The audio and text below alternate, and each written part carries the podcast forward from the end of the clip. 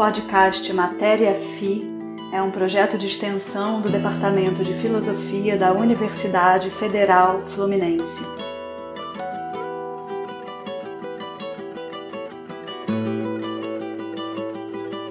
Bem-vindos ao podcast Matéria FI.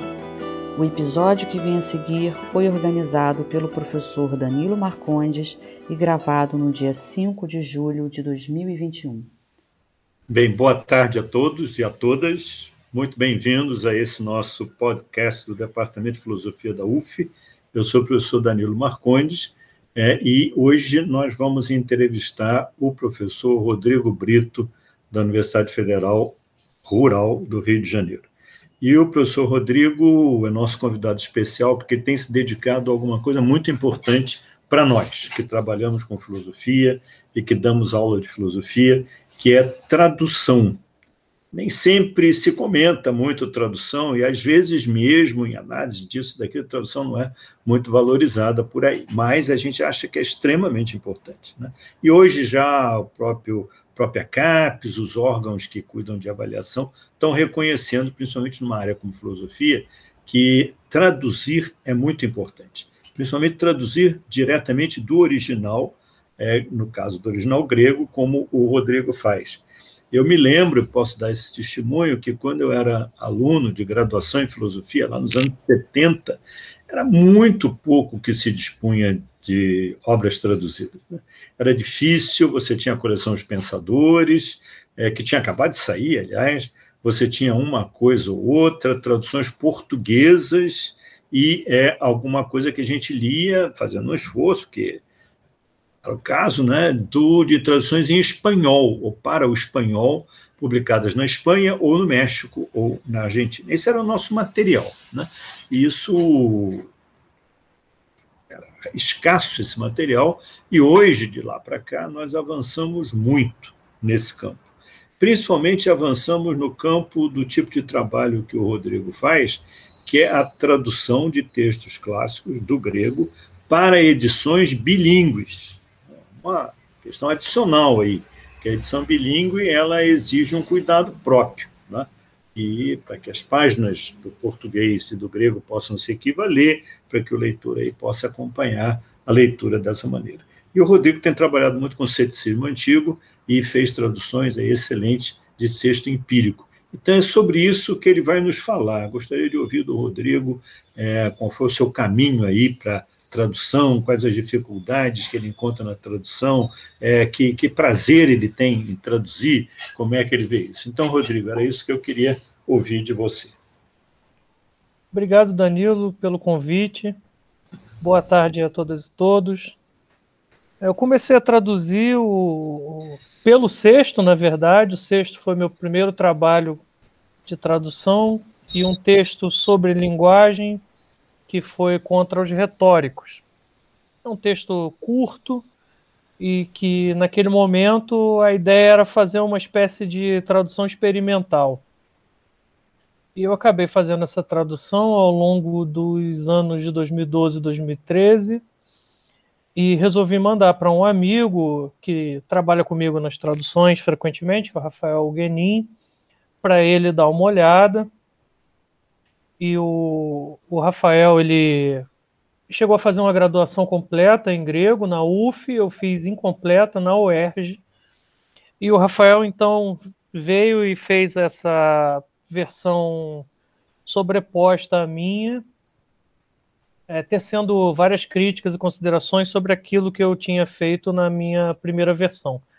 E a partir daí a gente amadureceu uma metodologia de trabalho em que os comentários dele à minha versão é, geram notas.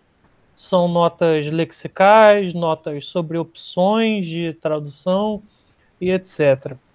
Então, é, a gente, antes de haver pandemia e, e, e haver essa exortação ao trabalho remoto, essa necessidade de trabalho remoto, a gente já tinha criado na prática mesmo, sem muita reflexão a respeito, uma, uma espécie de método. Com o tempo, a gente resolveu pensar esse método e assim conseguimos fazer a tradução de contos gramáticos.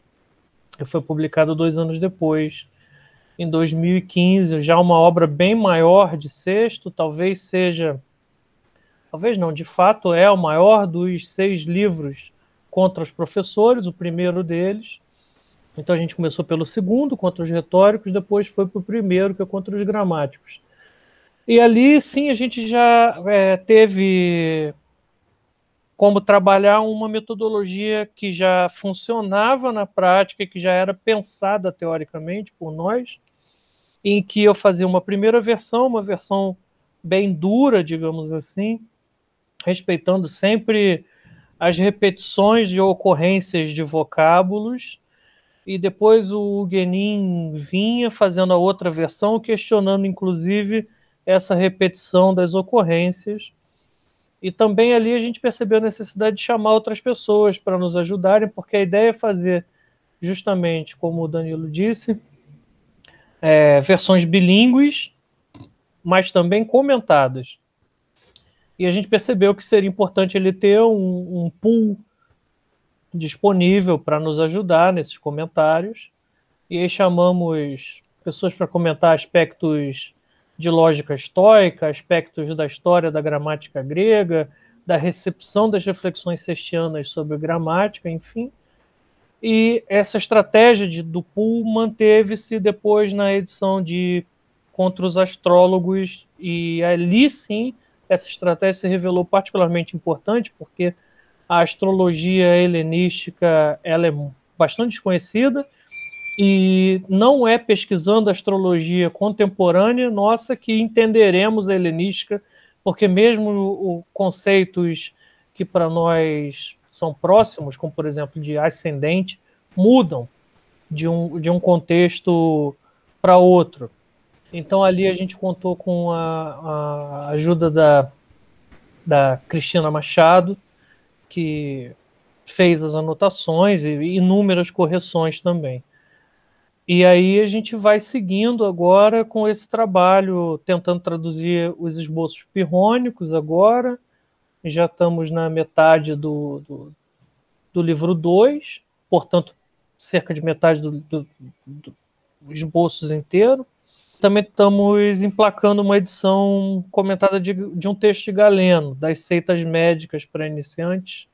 É uma obra particularmente importante para a gente entender o contexto do empirismo médico, contexto esse que abrangia o sexto empírico, há uma divergência sobre isso, se ele seria um metódico ou empirista, ele próprio comparando o empirismo médico com o ceticismo diz que os metódicos estão mais próximos, mas há alguma querela sobre isso na academia nos dias de hoje.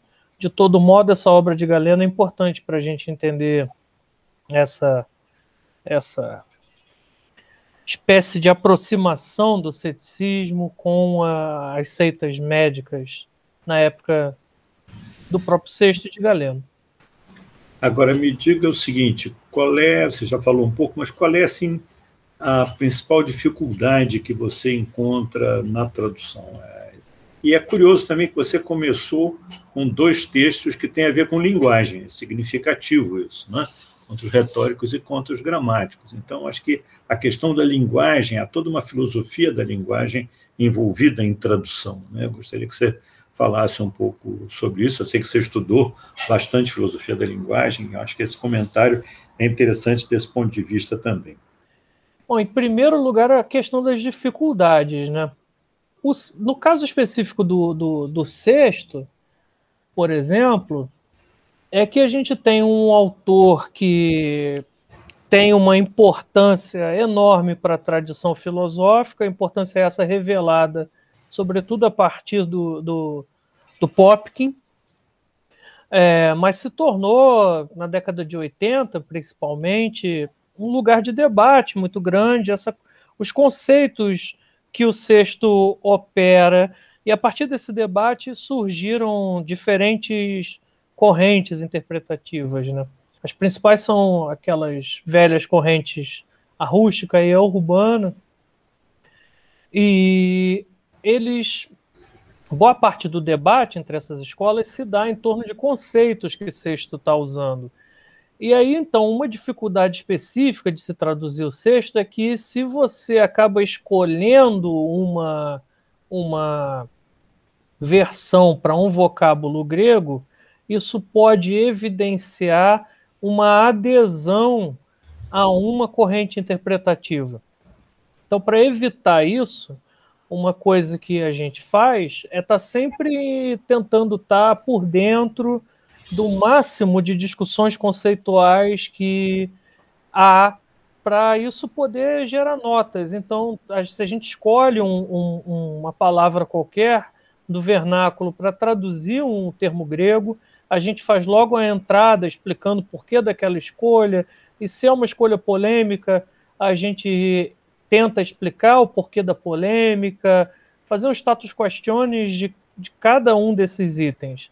Isso dificulta muito o trabalho e, embora seja prazeroso, e demanda uma atualização constante do, do, da leitura.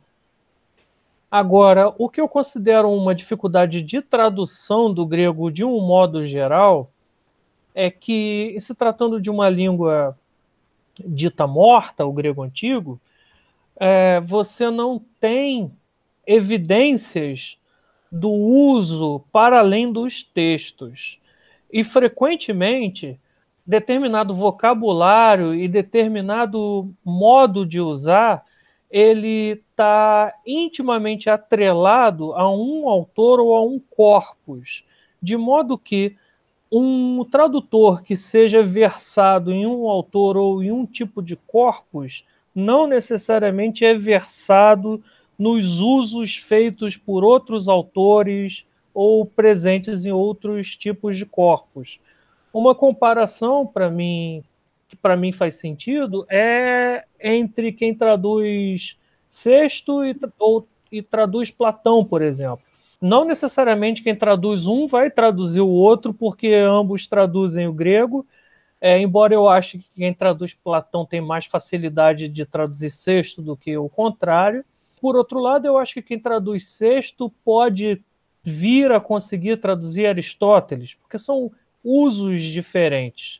Agora, por exemplo, quem traduz Galeno é, num sentido amplo, e digo no sentido amplo porque é um autor de muitas obras, ele acaba conseguindo traduzir talvez Platão, porque há um, um, uma emulação de um estilo de Platão por Galeno em algumas obras de cunho filo, filosófico, obras metodológicas têm uma emulação de Aristóteles. Então, é um autor que emula propositadamente muitos estilos e você consegue, então, abordar esses estilos a partir dele, Galeno, como é, entrada.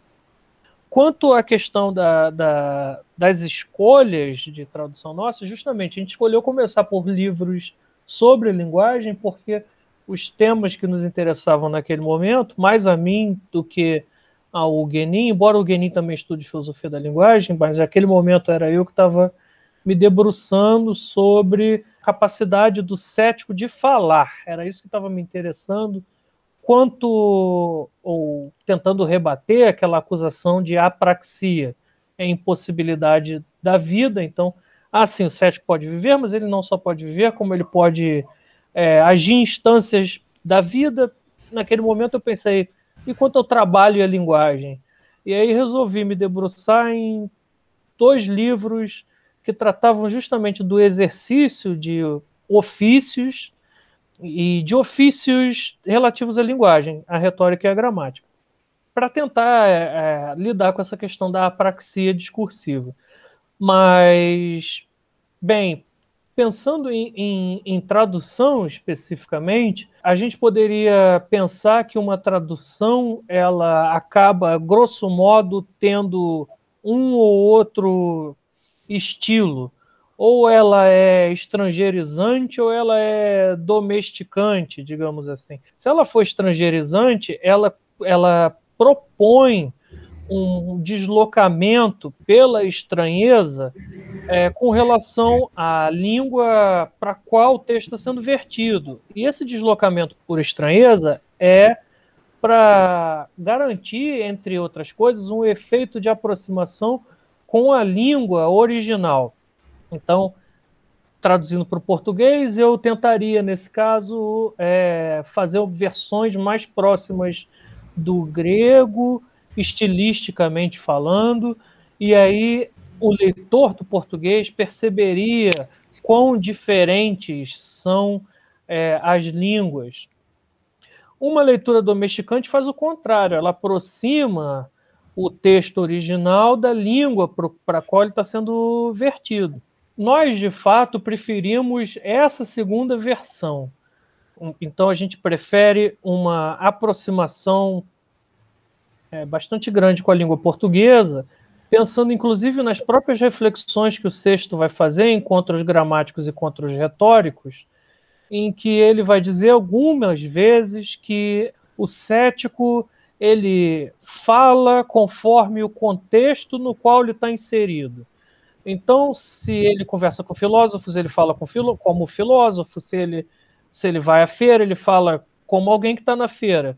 E se nós estamos vertendo para a língua portuguesa, a gente deve então verter o mais próximo possível do bom português, mas ainda assim tentando conservar algumas idiosincrasias do sexto. Por exemplo, encontra os astrólogos, notadamente, ele faz muitas piadas. Então a gente tenta manter ali esse, esse uso é, debochado que ele vai fazer. Em encontros gramáticos, por exemplo, ele muda o registro quando começa a falar dos poetas, então ele fala conforme se conforme fosse um poeta, recitando poetas para justamente fazer um deboche com um modo complicado como os poetas falam. Enquanto os retóricos ele fala a mesma coisa, ele diz assim: "Ah, se alguém se alguém deseja ser um bom retórico e pensa que ser um bom retórico é falar difícil, vamos falar então como um bom retórico". E ele começa a falar tudo empolado e tudo mais. Então a gente precisa estar atento para essas mudanças de registro, coisa que ele domina bem, é um sujeito que entende da, da linguagem e dos usos dela para poder transparecer essa mudança de, de registro nas traduções também. É, essa é sempre uma decisão né, que tem que ser tomada. Eu tinha um grande amigo que foi o tradutor do alemão, e ele, ele é muito interessante, porque ele era um tradutor do alemão mas ele não falava nada de alemão. Uma vez nós estávamos juntos, eu apresentei a ele um professor alemão que estava aqui visitando, e o professor alemão se dirigiu a ele e disse: Desculpe, eu só conheço o alemão para traduzir, para falar nada. Né? E o que ele defendia muito assim, traduziu coisas de Frege, coisas de vários filósofos da linguagem. E ele, e ele dizia o seguinte: que o que deveria prevalecer para ele era que o texto fizesse sentido em português. Estou disposto a dizer até sacrificar uma precisão uma hora ou outra, mas o texto tem que fazer sentido em português. Porque existe aquela, aquela famosa anedota, né? eu não me lembro mais quem era, acho que é um tradutor, é o famoso Odorico Mendes, ele se chamava. Odorico Mendes era um poeta maranhense que ficou muito conhecido, e o Odorico Mendes traduziu a Eneida de Virgílio. E na época, o, do latim para o português, na época o pessoal dizia que era mais fácil entender a Eneida no original latino do que na tradução do Odorico Mendes. Né? Isso aí ficou folclórico. Mas é, é um pouco isso, quer dizer, você, às vezes, na, numa preocupação com a fidelidade muito grande ao original, você torna o texto confuso e quase que ilegível. O que a gente quer, quer dizer, o que é a tradução? Tradução, acho que é tudo isso que você falou, essa preocupação com o texto está sendo traduzido, a necessidade de comentários e notas, é claro, é um texto distante para nós historicamente, e, mas ele é principalmente um, uma, uma ferramenta para que o aluno, ou quem vai estudar o texto, possa ter acesso a esse texto. Né? É, são textos de filosofia. Então, é muito importante isso que você acabou de dizer, como você trabalha com Rafael Guenin e tudo, porque você tem que ter uma formação filosófica para traduzir o sexto empírico, você tem que conhecer a problemática do ceticismo, né? para além do bom conhecimento do grego, do grego do helenismo, como você ressaltou, o grego de sexto empírico muito diferente do grego de Platão, você tem 500 anos de diferença aí, né?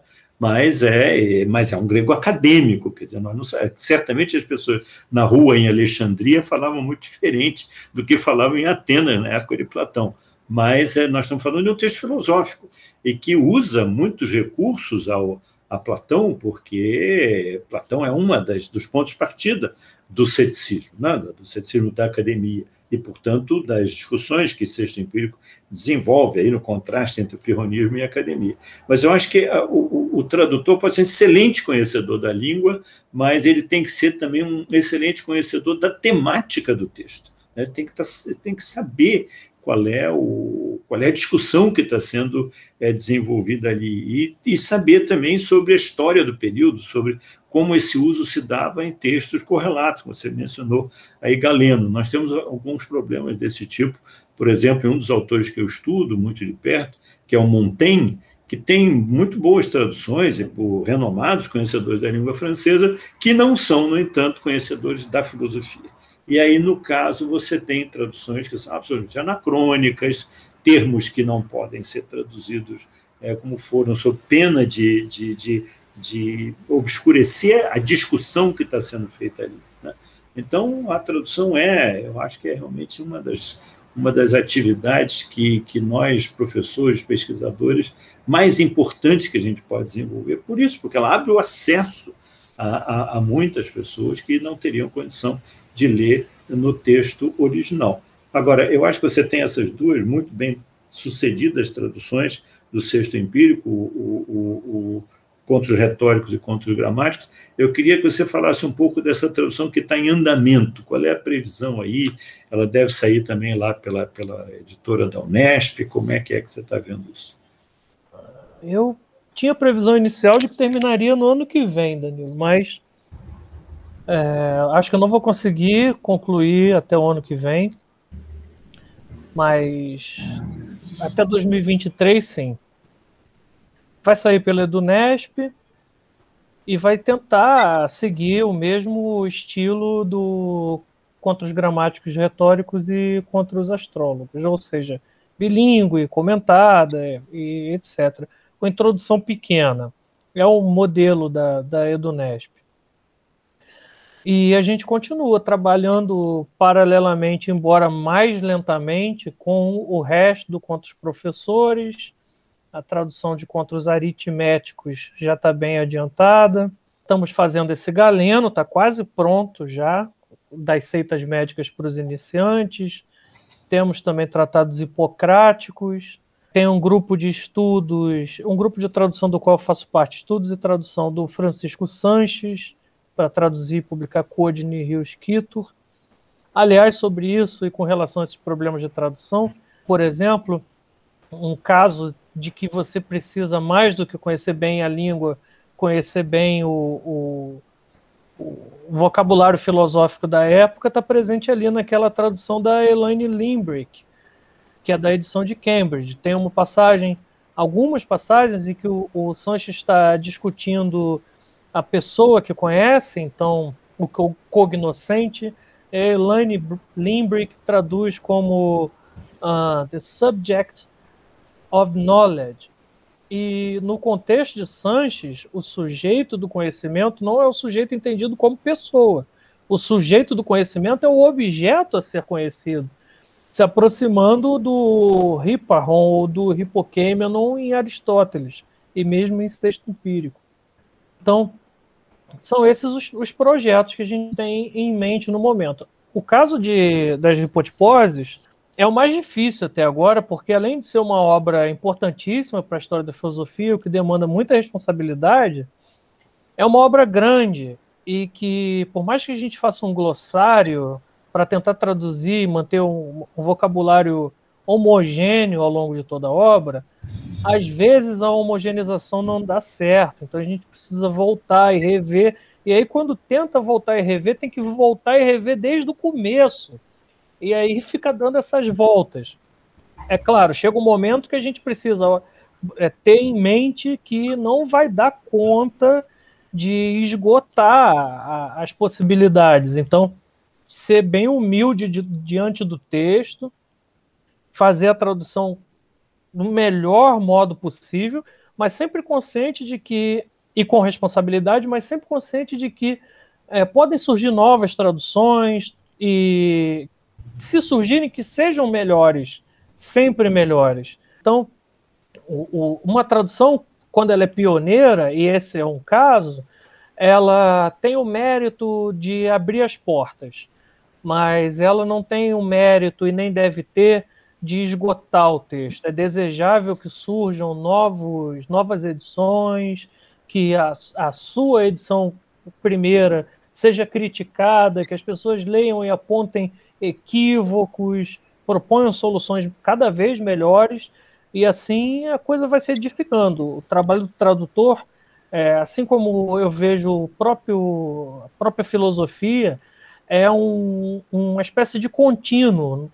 Por mais que haja é, alguns descontínuos, algumas rupturas e, ao longo da história, mesmo esses descontínuos, essas rupturas se dão dentro de um projeto maior, que é o de transmissão de um legado, né?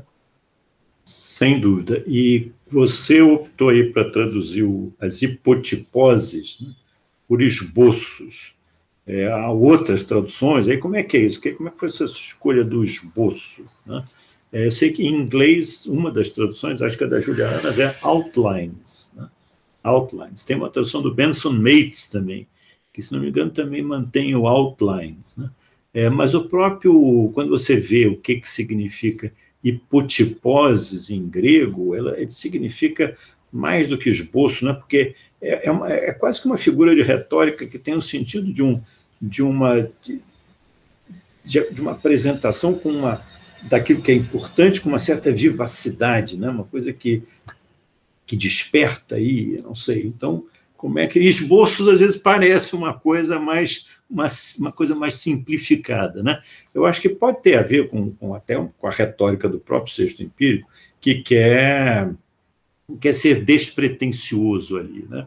Estou apresentando o que me parece ser o, o pionismo, é a minha interpretação, né?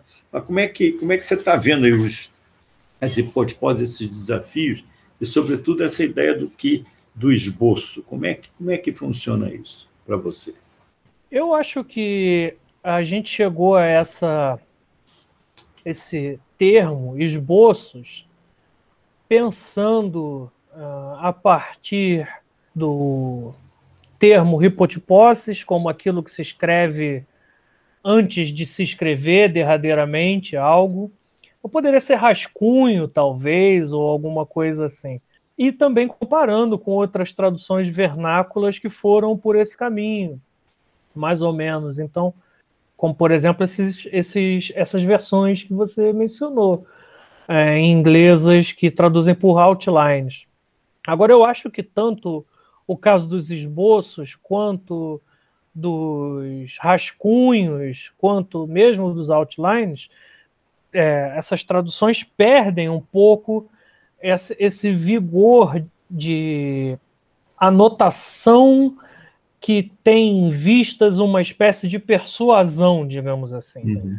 E além disso, também perde-se a, a ideia que fica mais clara quando você compara o procedimento do sexto com alguns procedimentos de médicos anotados por Galeno, por sua vez, perde-se então a ideia de que os médicos eles faziam caderninhos em que eles compilavam relatos, relatos que se chamava de historia.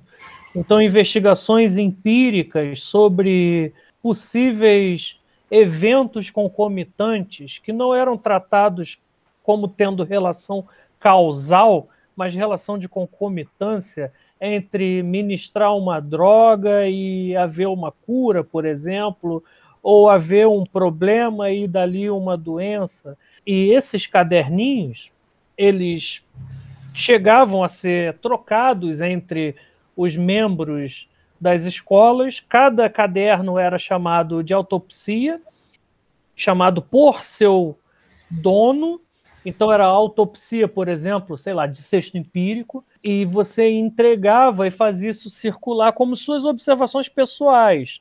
Então, isso elucida um pouco aquilo que o sexto diz quando ele fala que vai que pretende declarar como um historiador as coisas como a ele parecem ou aparecem, diríamos nós. É, aliás, essa é uma outra dificuldade que a gente tem em português, né? Que em grego parecer e aparecer são a mesma coisa. Para nós, não. É, então, é, eu penso os esboços pirrônicos, principalmente o livro 1, como uma espécie de caderno de anotações desse tipo de sexto, em que ele faz a autopsia dele sobre o status do pirronismo na época, quando comparado com outras versões da filosofia, a versão então dogmática e a versão acadêmica, avançando assim questões, avançando os modos de suspensão do juízo, ou tropos, vocabulário e aquelas, aquela argumentação típica dele lá do livro 1. Principalmente, o que não exclui os livros 2 e 3. Talvez eles também possam ser entendidos como uma espécie de autopsia. Um outro material que pode ser comparável a esse do sexto é o Inquiridion do Epiteto, que, embora não tenha sido redigido por ele próprio, pretendia ser uma espécie de manual, no sentido de uma pequena coisa que se porta à mão mesmo, e que você saca como se fosse um punhal diante de uma adversidade, e ali você extrai alguma coisa para tentar lidar com aquela adversidade.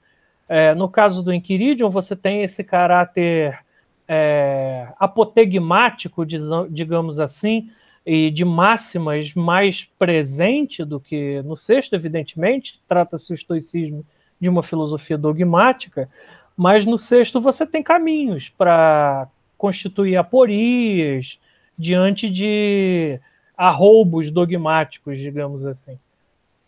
Ótimo, eu acho que isso contextualiza muito bem o sentido das hipotiposes né, e os desafios aí contidos. E essa questão do historicose é muito interessante, que a medicina usa até hoje o histórico do paciente, né?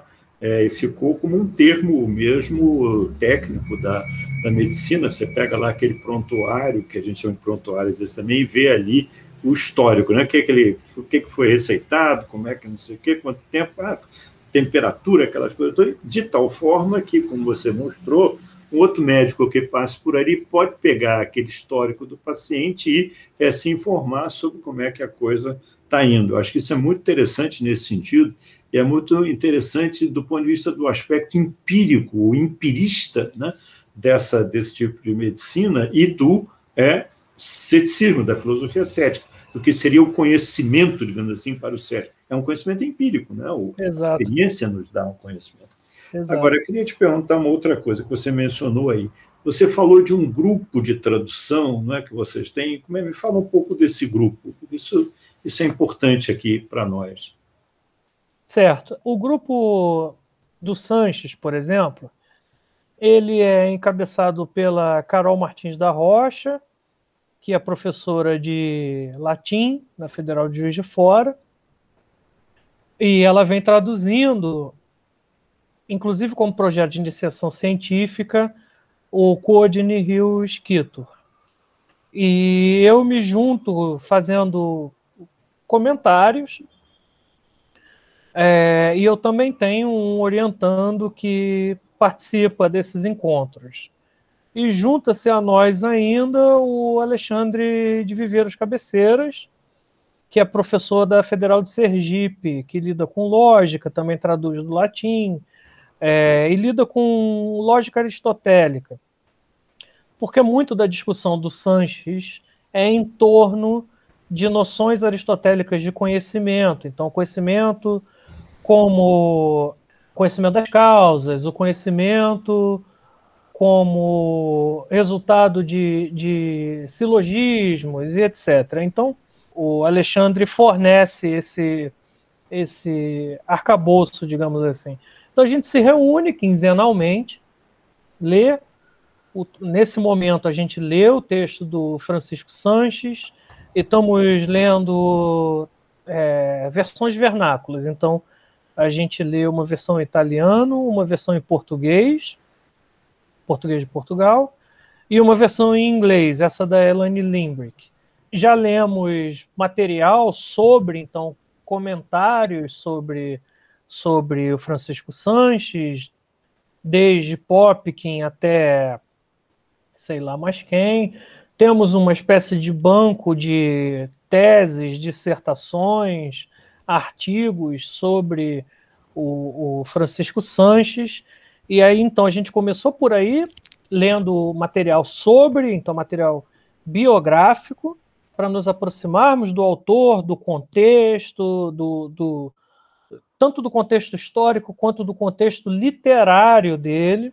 E depois partimos para uma leitura da obra nas traduções vernáculas que há, tentando pensar questões e formular dúvidas e hipóteses, conjecturas que vão ser avançadas em notas de rodapé futuramente.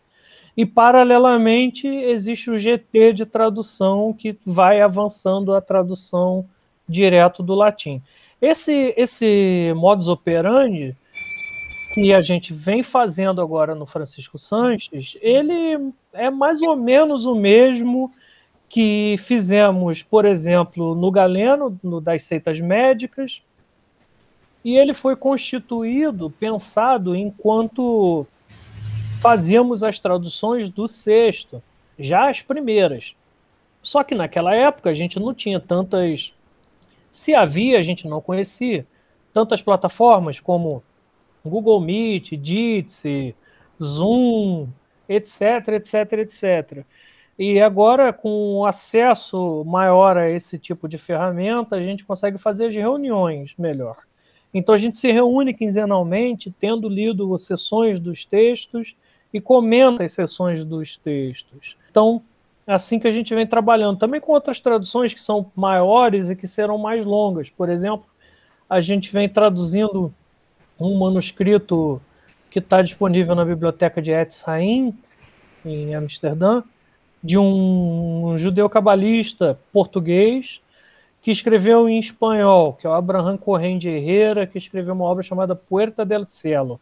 Então a gente vem traduzindo isso, é uma obra grande, volumosa e, e muito estranha para a nossa, nossa visão de mundo, então que demanda muito, muito tempo de abordagem mesmo, de interação, de conhecimento e etc. Mas que foi uma obra muito importante no, no, no percurso que, por exemplo, formou o Spinoza, entre outros, Uriel de Acosta e etc. É, e que foi muito importante, por exemplo, para Leibniz. Leibniz se debruçou sobre sessões do Puerta del Cielo, e, enfim, é uma obra, mas que tem muito, muito recurso a argumentações ou tópicos platônicos, aristotélicos, misturados com cabalismo, teologia negativa e mesmo alguns elementos de ceticismo, de estoicismo, etc. Então a gente precisa ficar revelando, desvelando isso o tempo todo e lendo o manuscrito. O legal é que tem o um manuscrito online, então a gente vai, abre Muito a página do manuscrito, fica vendo, super bonito, e, e fazendo a tradução em grupo. É, eu acho que esse ponto é um ponto que eu queria ressaltar aqui na nossa conversa, que é importante desse trabalho em grupo, esse trabalho em equipe, porque dificilmente uma pessoa, bom, há pessoas talvez aí muito bem conhecedores profundos da língua e tudo, mas mesmo, mesmo traduções feitas no exterior, é, grandes traduções, de, até mesmo de Platão, de Aristóteles, a gente sabe que os, os pesquisadores trabalhavam com uma equipe de, de orientandos, de, de alunos, de pesquisadores.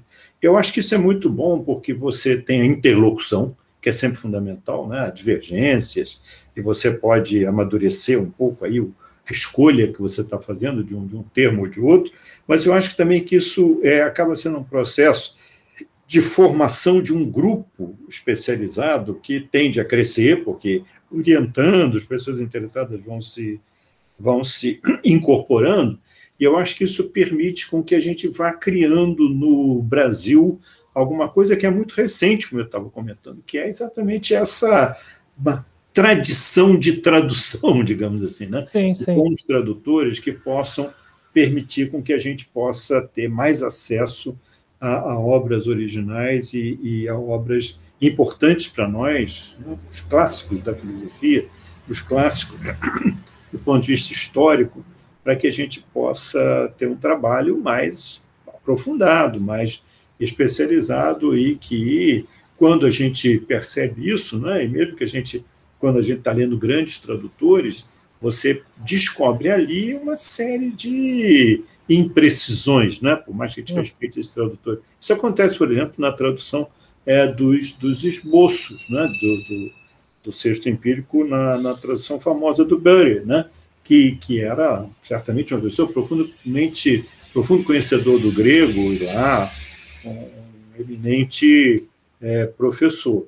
É, ele era um reverendo né, da igreja anglicana. Mas ele, ele, comete algumas coisas são comuns às vezes em tradução. Por exemplo, há um momento em que, quando ele traduz é, a passagem que Sexto fala da aporia, ele, ele in, insere um termo que é o termo dubitativo, que não está no original. Né? É. Aporético ou dubitativo, ele fala. Né? Essa é uma contribuição dele, que já é muito interpretativa, porque como traduzir, como entender a aporia, e se a aporia é equivalente à dúvida ou não, é uma das grandes questões que a gente tem é, aí em torno dessa discussão toda. Né? Se já haveria um conceito de dúvida no ceticismo antigo, como há no ceticismo moderno, mas o reverendo Burry ele fez o favor de introduzir um termo que não está no original. Isso, por exemplo, eu acho assim surpreendente. Né? É, claro que ele sabe muito grego, muito grego, mas é ali essa decisão, a meu ver, é condenável. Né? Não sei o que, você pensa disso. Eu concordo plenamente. Esse é um dos deslizes do Burry e chega a ser engraçado, na verdade. É assim, é desconcertante. É, não tem como saber por que ele faz isso. E mesmo em termos de história da filosofia, pela introdução que ele acrescenta à tradução da, dos esboços pirrônicos, é, dá para perceber que ele conhece bem as escolas de filosofia, é uma boa introdução.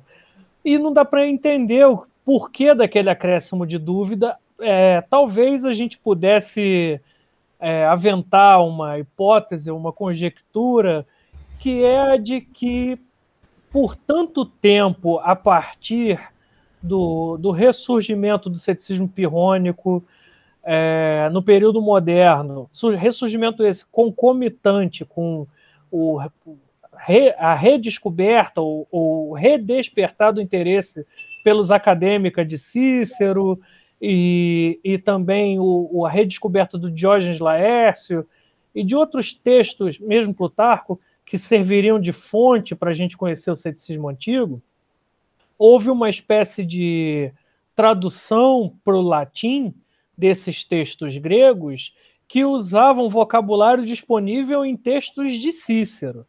E aí sim houve a passagem, como se fosse uma passagem muito tranquila de se fazer, entre aporia e dúvida, ao ponto de Bury, possivelmente, está querendo ser conservador ao traduzir aporia por aporia, mas ao mesmo tempo, como é um vocabulário muito inusual para a língua inglesa, ele se viu na situação de ter que acrescentar ali um dubitativo para talvez elucidar melhor e acabou fazendo uma coisa muito quimérica, digamos assim.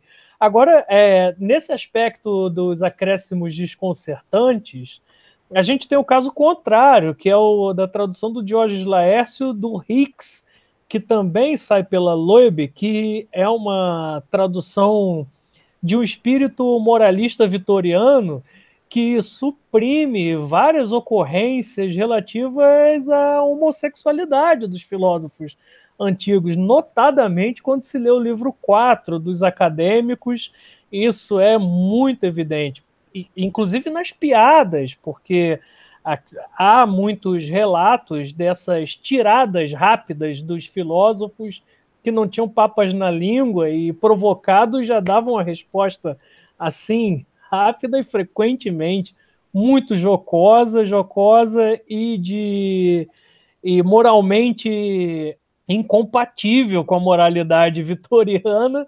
Então o Hicks resolveu tirar isso tudo. e aí você tem o desserviço contrário, se não do acréscimo, o da mutilação, né? É. Esses exemplos são, são famosos, eu acho que esses são particularmente importantes aí que a gente estava comentando. Existe um que é folclórico, é clássico, é num livro de, de, de, de teoria política moderna, em que o autor está traduzindo para o inglês, tá, do inglês para o português, um livro que comenta Rousseau.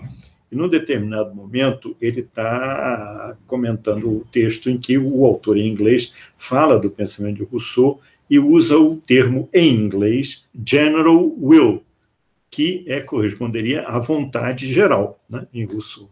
E ele simplesmente traduziu pelo o general will, como se fosse um nome próprio. Essa é muito boa. É.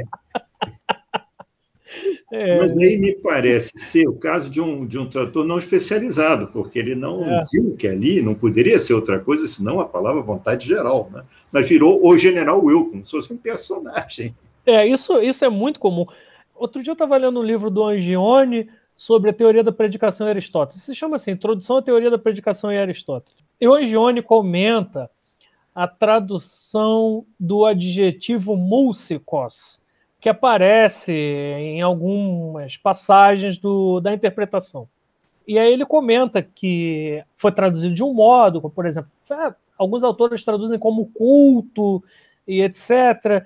E aí ele próprio diz: ah, em alguns momentos eu usei essa, esse modo de traduzir como culto, mas culto é um, uma tradução para o adjetivo músicos, que só pode ser relativa ao substantivo ser humano, substantivo homem. De modo que quando eu uso músicos, isso já implica um subjacente específico, que é o anthropos.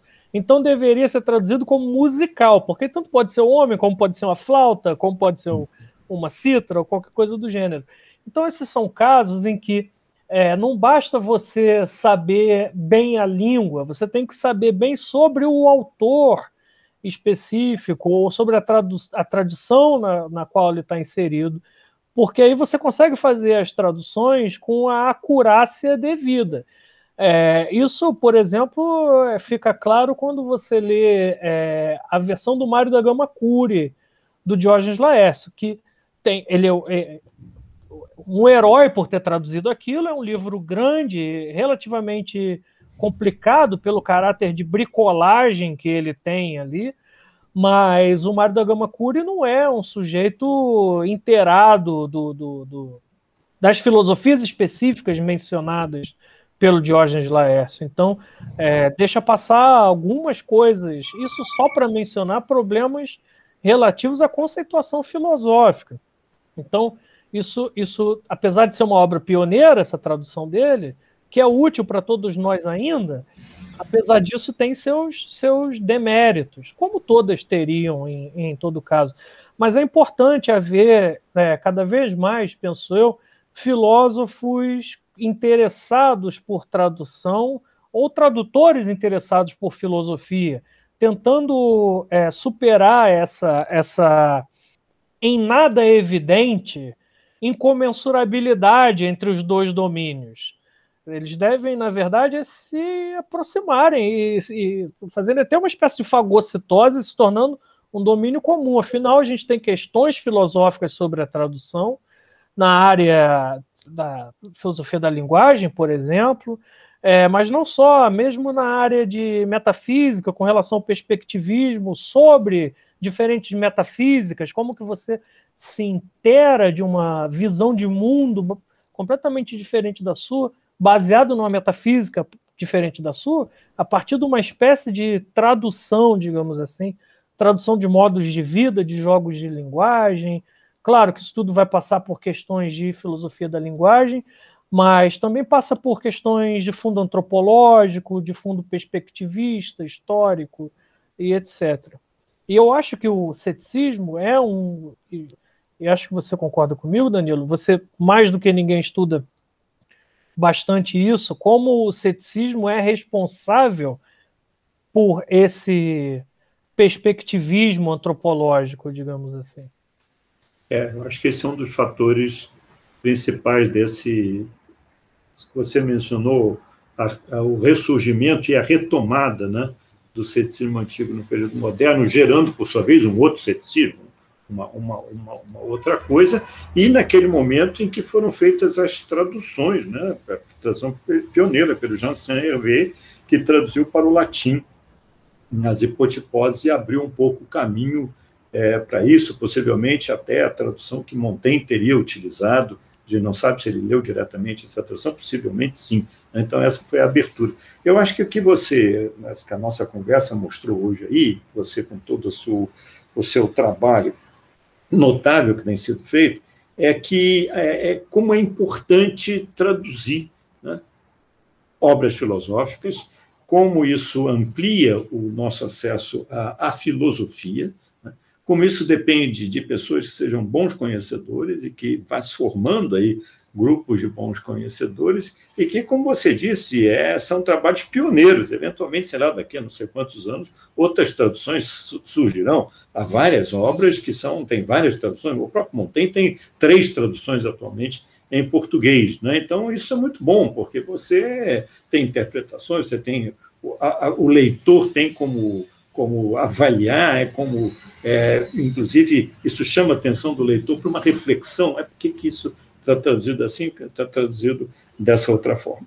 Eu acho que você tem é, cumprido esse papel aí de construir, inclusive, esse grupo, traduzir é, com, com outras pessoas, com outros especialistas, que é tornar acessível esse, esses textos para nós, o que facilita muito o nosso trabalho, nós de professores, que não somos nem de longe conhecedores da língua, mas que com isso temos esse, esse acesso. Então, eu queria te agradecer né, pela nossa conversa hoje e, e pelo trabalho que você tem feito aí, que é um trabalho fundamental para a filosofia no Brasil, para o nosso contexto da filosofia no Brasil ter é, mais obras à disposição, ter boas é, é, traduções, que não são só traduções, são traduções com notas, com comentários, com introdução, isso enriquece muitos textos e torna os textos muito acessíveis a nós. Então, eu queria te agradecer, saber se você tem mais alguma coisa que você gostaria de acrescentar.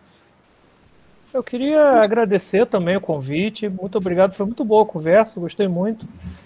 Então, agradeço a você, agradeço a Alice, e queria deixar um abraço para vocês, para os colegas da UF e para todos os discentes, não só os envolvidos nesses projetos todos, mas principalmente eles e demais colegas que se envolvem também nessa, nessas pesquisas e traduções. Obrigado mesmo. É isso. Muito obrigado, Rodrigo. Grande abraço, então. Obrigado, obrigado.